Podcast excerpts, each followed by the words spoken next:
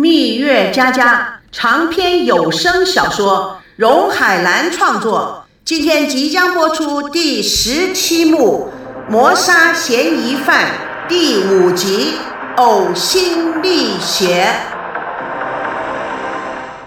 田心雨一听赵熙的声音不对，着急的说：“怎么啦？出了什么事了？”奶奶，娜娜她她，田心雨紧张的将电话按成免提。娜娜怎么了？孩子，你慢慢说呀。娜娜，她她不见了。赵保国大惊：“什么？怎么不见了？去哪里了？”哎呦，你别哭啊，好好的说。爷爷，娜娜她掉到河里去了。娜娜她怎么会掉到河里去呢？是我推的。田心雨六神无主。是你推的？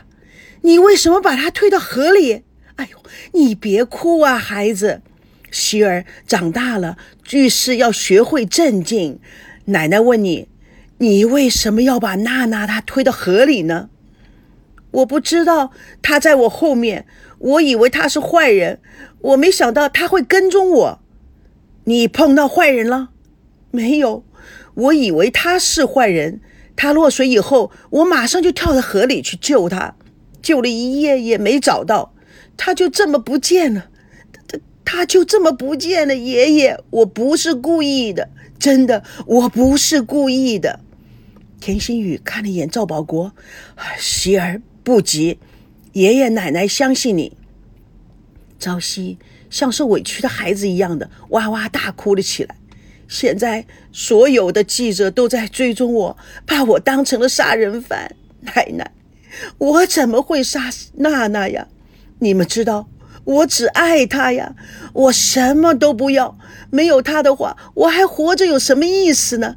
奶奶，我该怎么办呀？奶奶，田心雨听了赵熙说的话，我还活着有什么意思？突然非常紧张起来，眼泪立刻奔涌而下。连声音都发抖了，因为他最明白赵熙对孙娜的感情。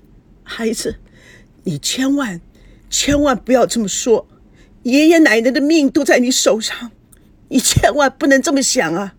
赵保国见状，立刻打断他：“哎，别慌，孩子，娜娜福大命大，肯定是好心人给她救走了，你别难过，会没事的，一定没事的。”田心雨突然感到体力不支，身体晃了晃。赵伯国一把把他扶住，将他搀到椅子上。田心雨老泪纵横，小声地说：“老伴呐，这下子麻烦了，娜娜不见了，希儿有谋杀嫌疑呀。同时，我我怕他会一时想不开，自杀呀。”赵伯国接过了电话，看看面色变成蜡黄的老伴。他尽量用平静的声音说：“希儿啊，任何事情先把心放静，不要乱了分寸。什么事情都有变数，你心静下来，好好的考虑，好好的处理这件事情。”赵熙听了爷爷的话，似乎冷静了一些。“是，爷爷，我我需要冷静，我需要好好的想一想。”我需要好好的研究，怎么样解决，怎么样处理这件事情。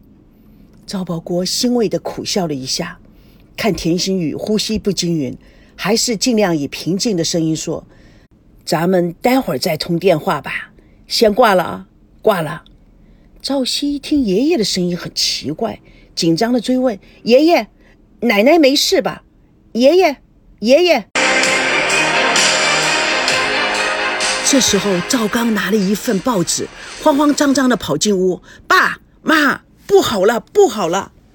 赵保国立刻将儿子拉到一边。赵刚小声的说：“爸，你看，这不是希尔和孙娜吗？北京新婚夫妇，台湾度蜜月，女子离奇落水，落入淡水河，生死未卜，其夫赵姓男子。”涉嫌谋杀。嘘，希儿刚刚来过电话，你妈差点昏倒。先别说了。王瑶也一脸慌张的跑进来，爸，赵熙刚刚打我手机，爸，这这这怎么了？他看到半躺的田心雨，突然开口：“妈，你怎么了？爸妈怎么了？”田心雨带着哭腔：“老赵，我们得想想办法呀。”赵保国拍着田心雨的后背：“哎呀，老伴，你要心定，总是有办法解决的。他们在台湾，我们在北京。”远水救不了近火呀！王瑶眼里噙着眼泪。要是孙家的人来问我们要人，我们该怎么说呢？赵刚满脸愁容。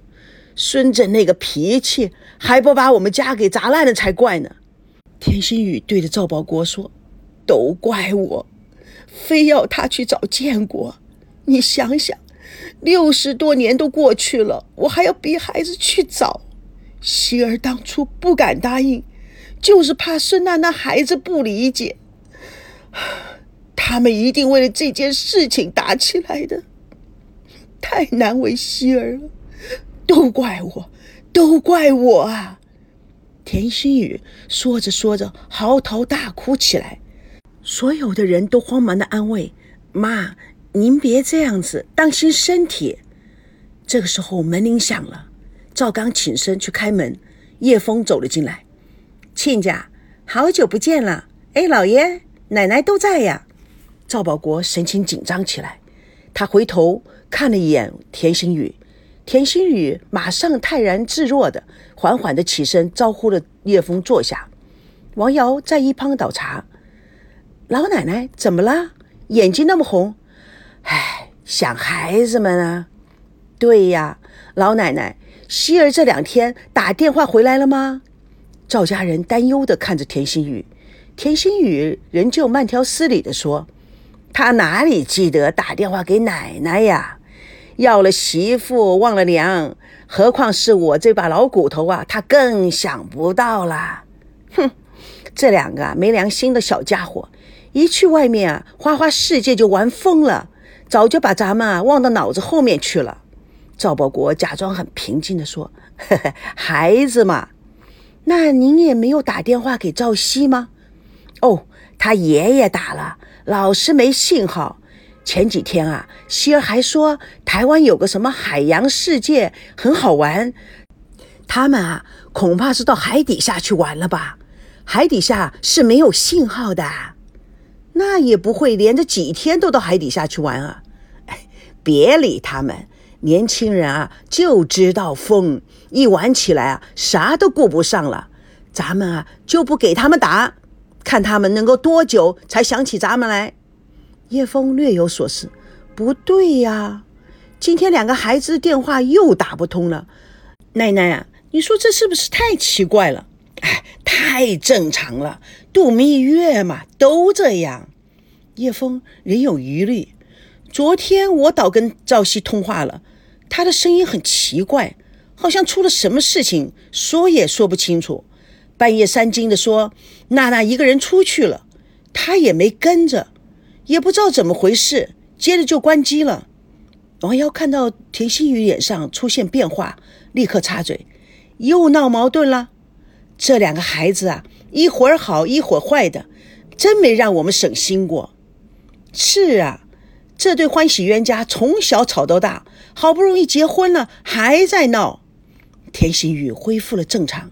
娜儿他妈，你也别担心，他们总是吵，吵归吵，没有一会儿啊，他们又好了。等他们心情好了，自然就会想到我们，自然就会打电话回来啦。叶枫叹了一口气，奶奶。听你这么说，我也心定了一下。那我就先回去了。如果有赵熙啊，他们有任何的消息，你就打一个电话给我，我心里啊也就踏实了。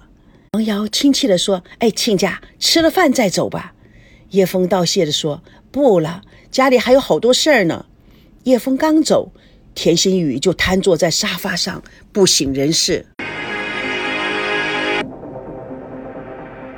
蜜月佳佳。与你为伴，主播荣海兰与各位空中相约，下集共同见证第六集《王子与灰姑娘》。请大家告诉大家，谢谢。